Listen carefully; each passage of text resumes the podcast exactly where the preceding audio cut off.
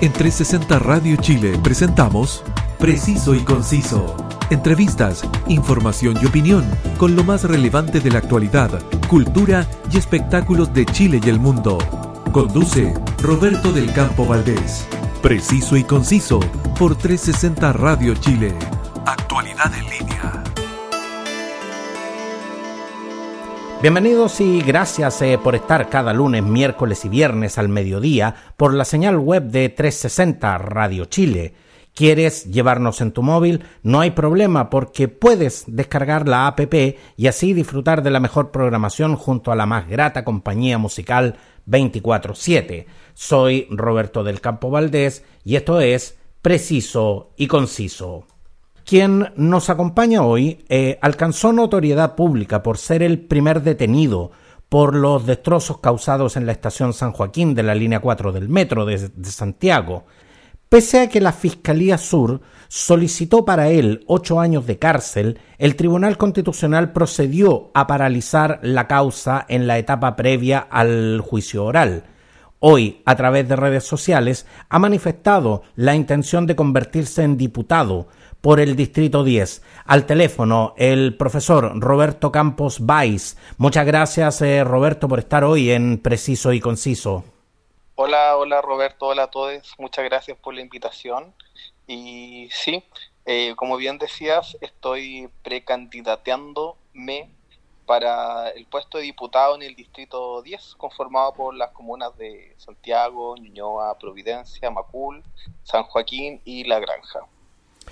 Roberto, y sin duda que esto es un tremendo desafío porque una candidatura, una, una, candidatura independiente que no está apoyada por un partido político y que eh, en definitiva surge de su iniciativa personal. ¿Qué, tan difícil es conseguir los patrocinios necesarios para poder inscribir justamente esta, esta candidatura en el CERVEL?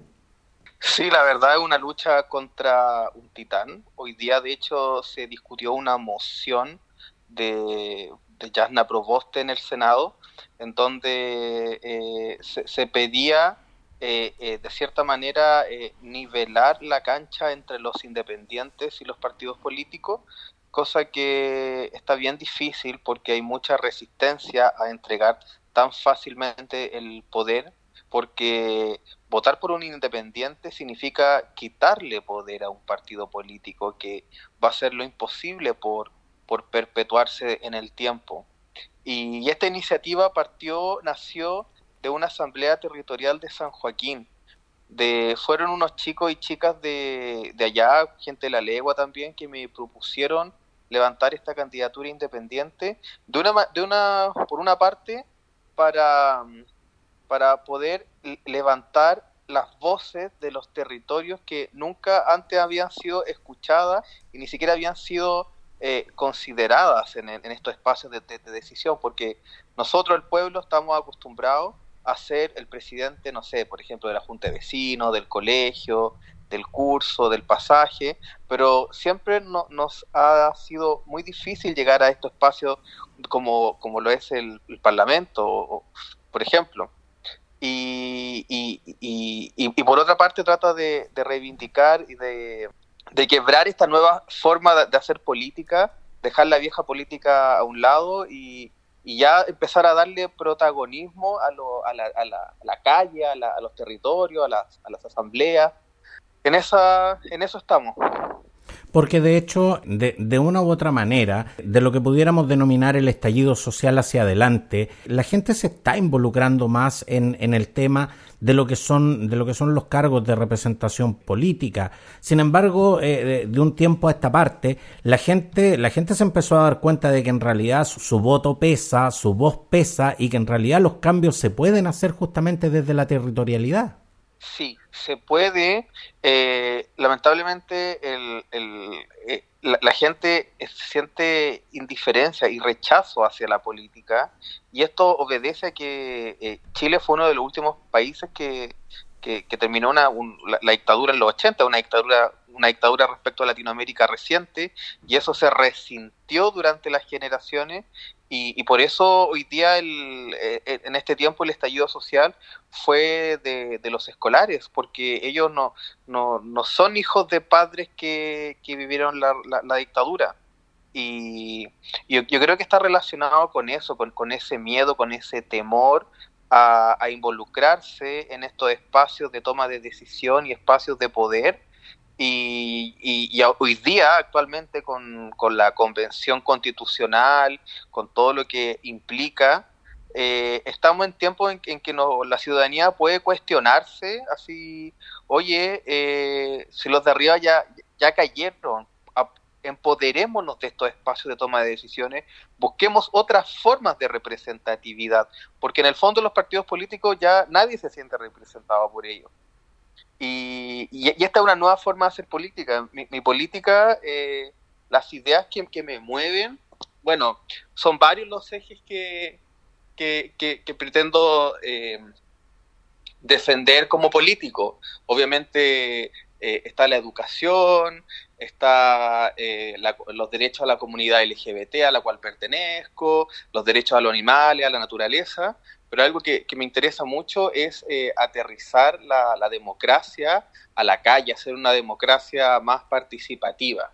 ¿sí? Porque como en, Chile eh, existe esta idea del hiperpresidencialismo, en el cual el presidente tiene mucho poder en la toma de decisiones, y, yo vengo con, ideas, con mecanismos de democracia directa, por ejemplo, eh, fomentar iniciativas populares de ley con gasto fiscal, o, plebiscitos comunales, vinculantes, para tomar decisiones locales, territoriales, eh, o, plebiscitos generales en general, porque eh, hacer un plebiscito tampoco es fácil. Y, también voy por la idea del, referéndum votatorio, que es eh, si algún, alguna autoridad no está haciendo bien su trabajo, la ciudadanía puede, puede votar si se queda o se va.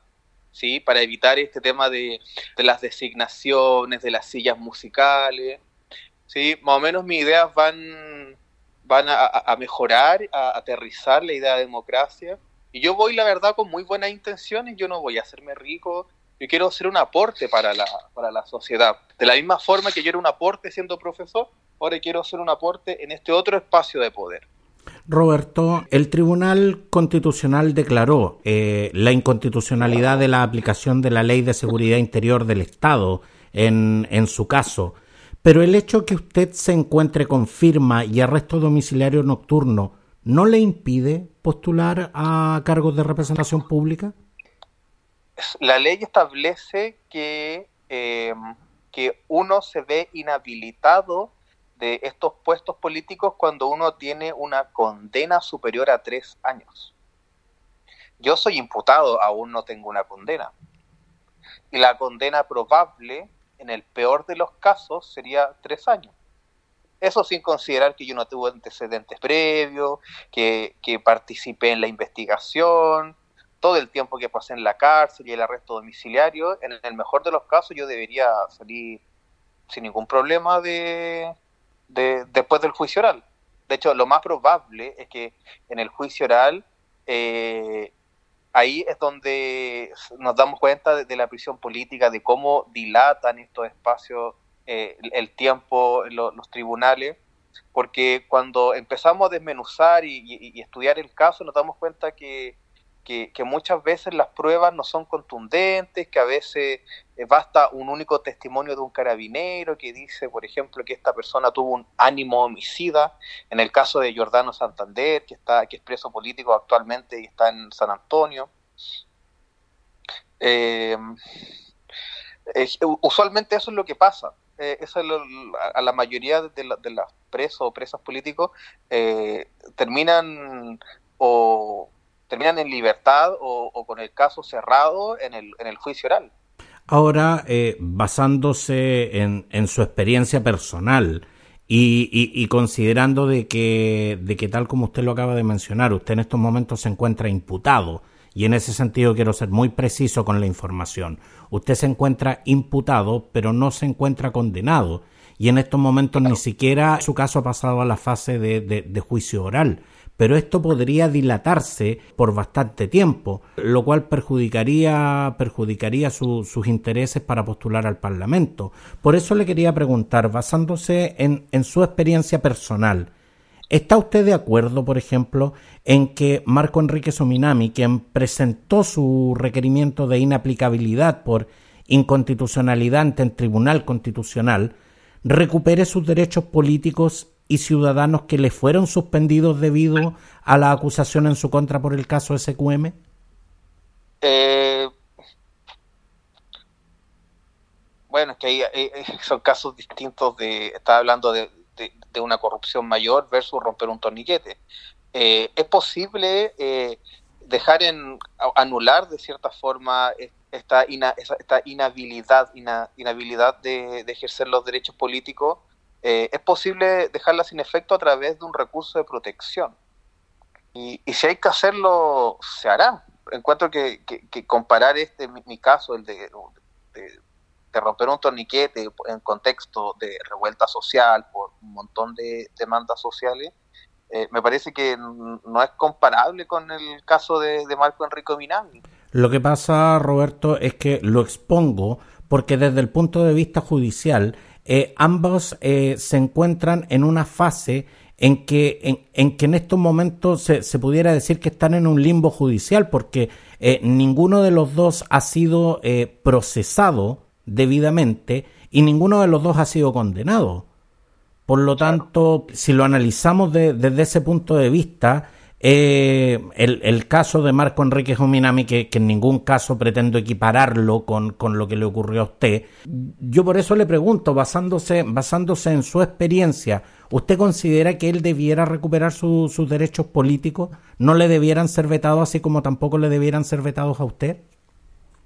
Yo la verdad no, yo, yo no saqué las aguas de, ningún pueblo, yo no portaba una AK-47, yo no desestabilicé la democracia, no me coludí con ninguna empresa, no robé ni, ni, di boletas falsas ni boletas truchas, no generé un impacto negativo en la política a través de la corrupción. Yo solamente le pegué a un torniquete que representa el símbolo del neoliberalismo, el símbolo de no poder seguir avanzar, de algo que te estanca, de algo que te, que te empobrece, de que te precariza. Eh, son cosas distintas, me parece. Eh, eh, no, no me parece grave lo que yo hice comparado a lo, que hizo Marco Enrique. Tampoco conozco en detalle su caso, pero el hecho de ya invocar el SQM ya huele mal. Roberto, y en este instante a nivel nacional hay sobre 2.500 personas en, prisión preventiva. El, el, problema de los denominados presos por la revuelta es, a su juicio, un problema político o derechamente un problema judicial? Es estrictamente político. Le cuento, yo a mí me arrestaron el día 29 de octubre de 2019 y para eso dieron, eh, Fiscalía pidió 90 días de investigación. Ya ha pasado más de 20 meses y al día de hoy esto no avanza nada. Y e, e, esta forma de, operar, de, no seguir el debido proceso, es algo generalizado. ¿sí? ¿Por qué es prisión política? Lo, lo, lo quiero explicar bien. Prisión política es porque yo no me levanto todas las mañanas pensando qué torniquete de qué estación voy a romper hoy día ¿sí? Está claro que esto sucedió en un contexto de, revuelta social, yo me involucré como se pudo haber involucrado cualquier persona que hubiese pasado en ese momento, porque, porque los ánimos ya andaban, andaban eh, rebeldes por la seguidilla de dichos que estaban diciendo indolentemente eh, nuestra autoridad y los ministros, y, y cuando a mí me, me, aprisionan, me invocan la ley de seguridad del Estado. Y esta ley eh, es, una, es un ancla que magnifica las penas, ¿sí? Eh, las infla, eh, le da un carácter más gravoso, ¿sí? Por el solo hecho de invocarla. Por ejemplo, a mí el, el por romper el torniquete, por parte del torniquete, a mí me están acusando de daño, el delito de daño calificado, lo cual me están, me quieren pedir tres años de, de prisión y por la ley de seguridad del interior del Estado, me están pidiendo cinco años más, o sea, ocho en total. Entonces te das cuenta que al invocar esta ley, que dicho sea de paso, esta ley solamente la puede invocar el Ministerio Público. No es que Metro Sociedad Anónima eh, pueda invocar esta ley para, para, para agravar mi falta. Exactamente, y, ni usted, y ni usted ni yo podemos invocar esa ley. Nadie, solamente lo hace el Ejecutivo a través del Ministerio Público. Bueno, no siguen el debido proceso, dilatan los, los, tiempos de espera y, y, bueno, conmigo lo que, lo, que hizo, lo que hizo Piñera fue criminalizar el movimiento social, ¿sí? Tratar de amedrentar a las personas para que no vayan a, a la calle a, demostrar el descontento. Eh, esa, fue la, la intención, es una intención política. Pensemos que esta ley ha sido utilizada históricamente con fines políticos para, para acallar, para encarcelar, para, para ocultar eh, antiguamente a, los comunistas. ¿sí? Eh, y si eso no es político, entonces, ¿qué es? Igual entiendo, por ejemplo, cuando, cuando, cuando dicen, por ejemplo, ya, una persona saqueó un kiosco de una abuelita. A mí también, eso me parece condenable. ¿Cierto? ¿Estamos de acuerdo en eso? Convengamos en que eso es un delito, y un delito tipificado por la ley.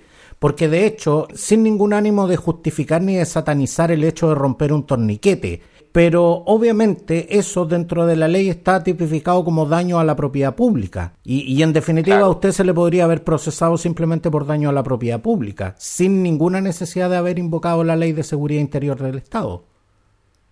Exactamente, si yo hubiese roto el torniquete un día un día distinto al, 17 de octubre, eh, lo peor que hubiese pasado es que hubiese pasado una noche en un calabozo, el otro día me hubiese tenido una audiencia de formalización y, y, me y pago una multa. Por romper un torniquete hay que pagar una multa. No hay que, en ningún lugar se paga con cárcel. Lo que hicieron conmigo fue una exageración, una desproporción, un castigo criminalizador. Eso fue lo que hicieron conmigo. Roberto, pero en, en su momento se dijo de que el gobierno lo había utilizado usted como chivo expiatorio. Pero usted siente también que, que, que, esto de una u otra manera usted lo convirtió en un símbolo. Claro, me convirtió en un símbolo porque hoy en día, cada vez que escuchamos en redes sociales o en las noticias que ocurre algún algún hecho, algún delito impune, eh, siempre se viene en el imaginario colectivo mi idea, mi, eh, eh, imagen a modo de comparación. Por ejemplo, no sé, hoy día, por ejemplo, murió un violador, el, este señor, ¿cómo se llama? Fernando Caradima. Caradima. Murió Caradima y, y, yo escuché también que la gente decía, oye, este tipo violó menores de edad, abusó de su poder, la iglesia fue cómplice, no pisó ningún día la prisión. Eso da rabia, eso genera una sensación de impunidad atroz que estamos, la sociedad ya está harta. Y, la gente lo, compara así como, oye, eh, por patear un torniquete tú te vas a prisión, pero por violar niños, aprovechándote de tu, de, tu estado, de tu poder de sacerdote, es desproporcionado como, como lo veas. ¿Te das cuenta? Eh, o el caso Martín Larraín, cuando mató a una persona y que tampoco pisó la cárcel. Eh, y nos damos cuenta que, la prisión en Chile e, es muy clasista, que quien, tenga, quien tenga el dinero para poder eh, pagar y sobornar jueces va, no va a pisar ningún día la cárcel. O hay quienes dicen que la justicia es como las serpientes, solamente muerde al que está descalzo. Roberto, pero usted está consciente de que los eh, denominados eh, presos por la revuelta desatan pasiones, la verdad, muy extremas, porque por una parte hay, hay personas que dicen que son eh, idealistas, que estaban luchando por una sociedad mejor, y, y, y, por otro lado hay gente que los califica derechamente de delincuentes que debieran estar siendo procesados por delitos comunes y quedarse en la cárcel. Mira, yo, el, la, palabra delincuente está, eh, a mí me la han dicho un montón de veces. Y ya, mira, estoy de acuerdo con que sean procesados, que tengan su debido proceso, pero ni siquiera eso pasa. Porque el, dilatan los tiempos. los, compañeros están en prisión. Eh, no. Por ejemplo, si tienen audiencia hoy día, la dilatan así sin nada para dos meses más. Y imagínate, pasar un día en la cárcel es como una semana. El tiempo transcurre lento, un lugar súper violento. Eh, y cuando hay una persona en prisión, no solamente está esta persona en prisión, está toda su familia, todo su entorno sufre.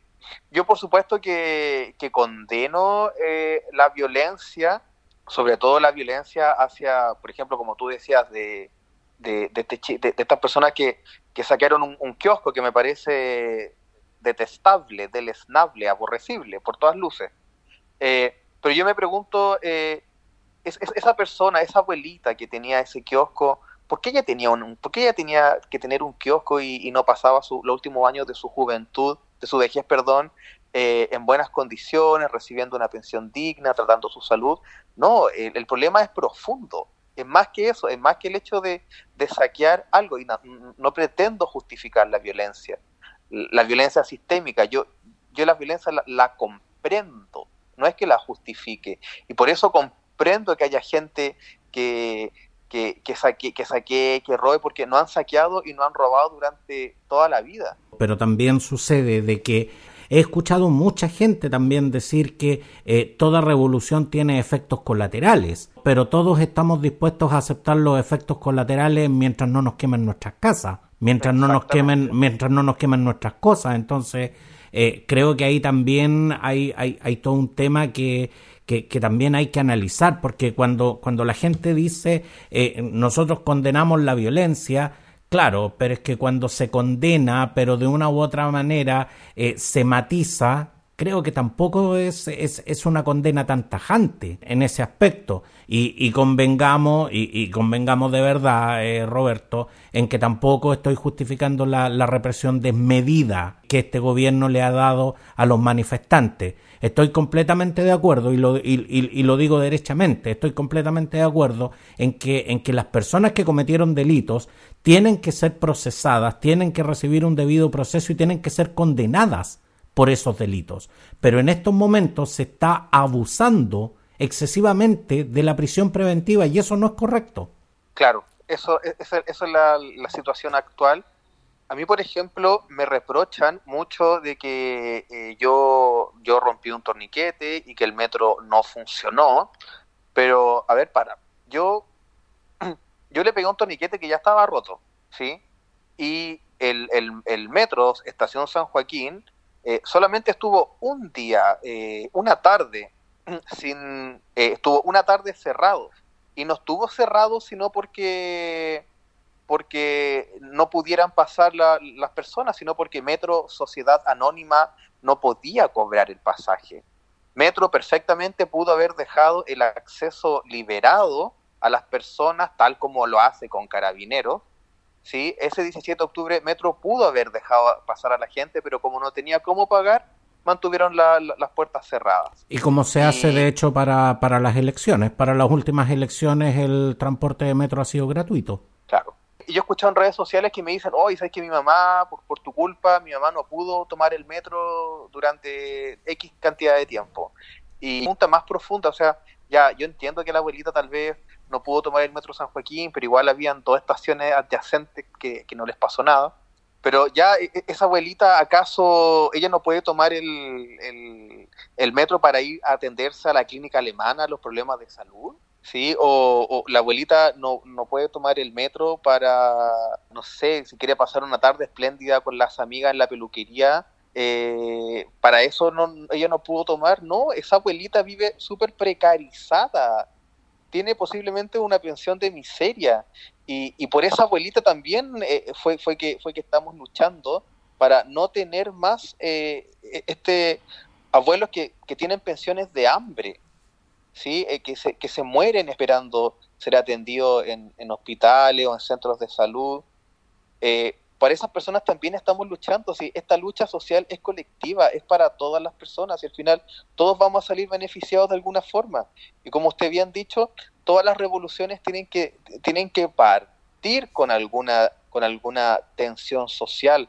¿O acaso la revolución francesa eh, dijeron, le dijeron al rey, por favor ponga la cabeza y se la cortamos y él dijo, bueno, ya. No, esto tuvo que ser a la fuerza y tuvo, tuvo que, que se, decapita, se decapitó al, Luis XVI y, esto representó el fin de su anquilosada monarquía y a partir de, de, este evento revolucionario fue que nacieron los, los derechos humanos. O, o si, o si no, vamos por ejemplo en la historia, eh, pensemos en la, esclavitud, ¿sí? Cuando, cuando los esclavos eh, fueron libres, ellos no, no pidieron por favor libérenos las cadenas y, los opresores dijeron ya bueno ya tuvo que haber una rebelión tuvo que así funcionan las cosas y a lo largo de la historia de Chile nos damos cuenta que esta revuelta social es una más es otra revuelta social más a lo largo de la historia.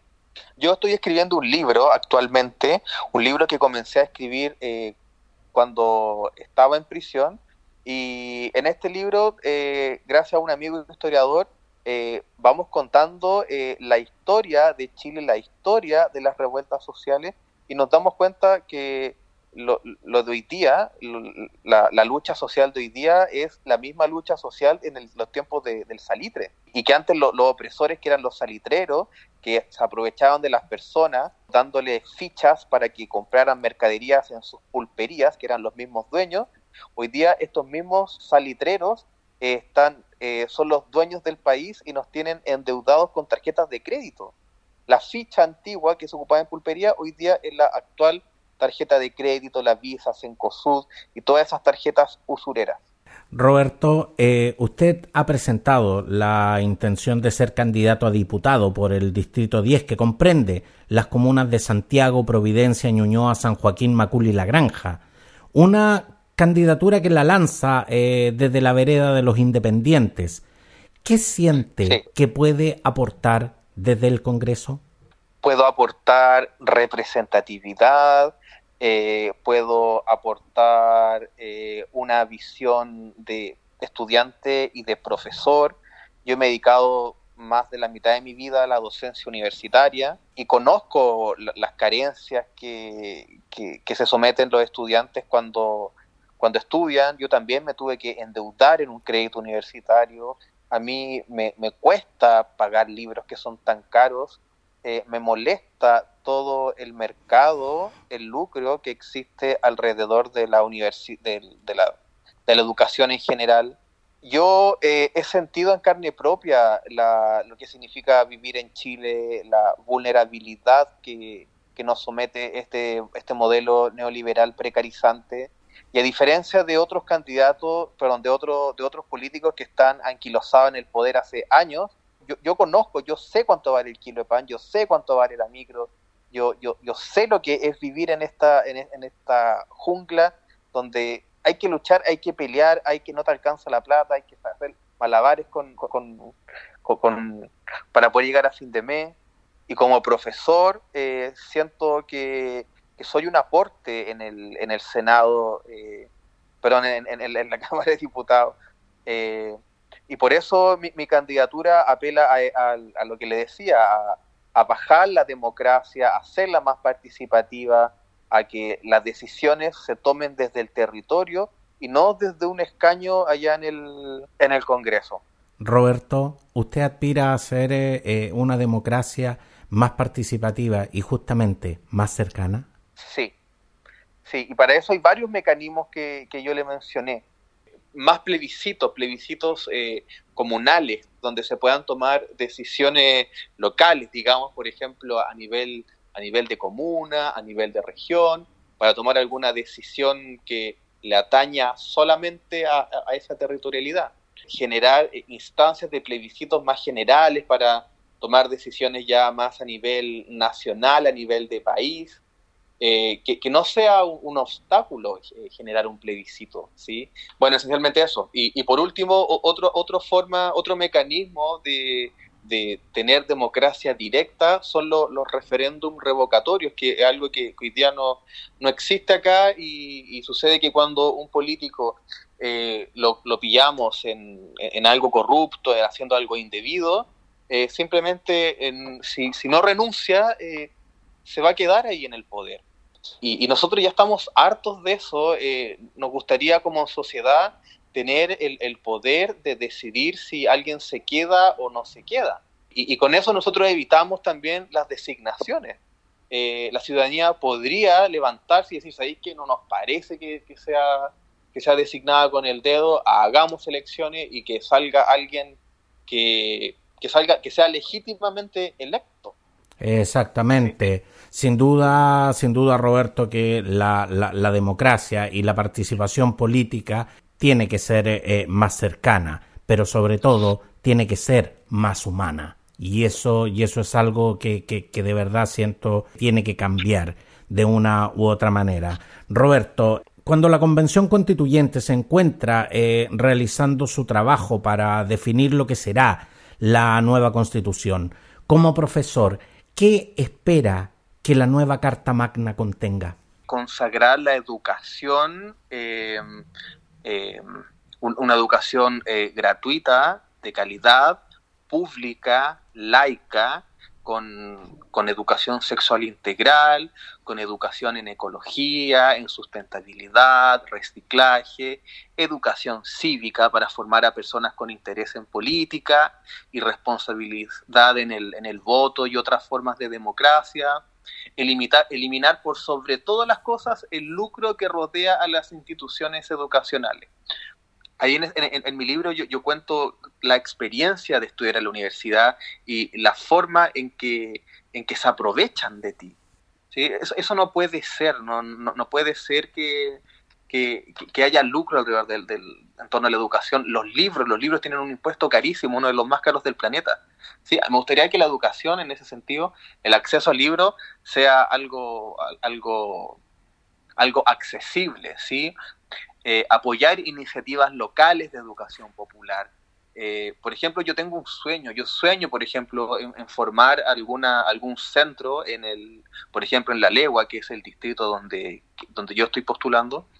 Tengo el sueño de, de formar una, una especie de, academia que reciba a niños entre 7 y, 12 años más o menos y, enseñarles programación, enseñarles robótica, enseñarles eh, estadística, eh, manejo de, datos eh, y de información, tomar decisiones a partir de, información.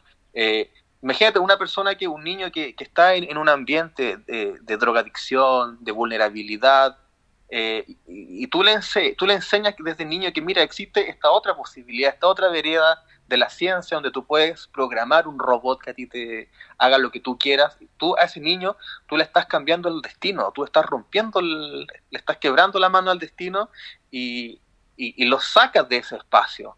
Eh, bueno, eh, en, general las ideas que, que que tengo respecto a la educación siempre son en, beneficio para, para, todas las personas, que la educación eh, sea accesible a todo el territorio nacional y la verdad eso es lo que, lo que me mueve. Muchas gracias eh, Roberto Campos Vais por estar hoy con nosotros y, esperamos eh, logres obtener los, los patrocinios, perdón, los patrocinios necesarios para poder postular a un puesto en el Congreso. Muchas gracias por estar con nosotros. Muchas gracias a ustedes por la invitación. Sí, que tengas una muy buena tarde. Chao, chao. Y gracias a todos por estar eh, con nosotros. Recuerda que esta y todas las ediciones de Preciso y Conciso están disponibles en las más eh, importantes plataformas podcast. Síguenos en redes sociales. Gracias por su sintonía. Muchas gracias y hasta pronto. En 360 Radio Chile, esto fue Preciso y Conciso. Entrevistas, información y opinión con lo más relevante de la actualidad, cultura y espectáculos de Chile y el mundo, junto a Roberto del Campo Valdés. Preciso y Conciso por 360 Radio Chile. Actualidad en línea.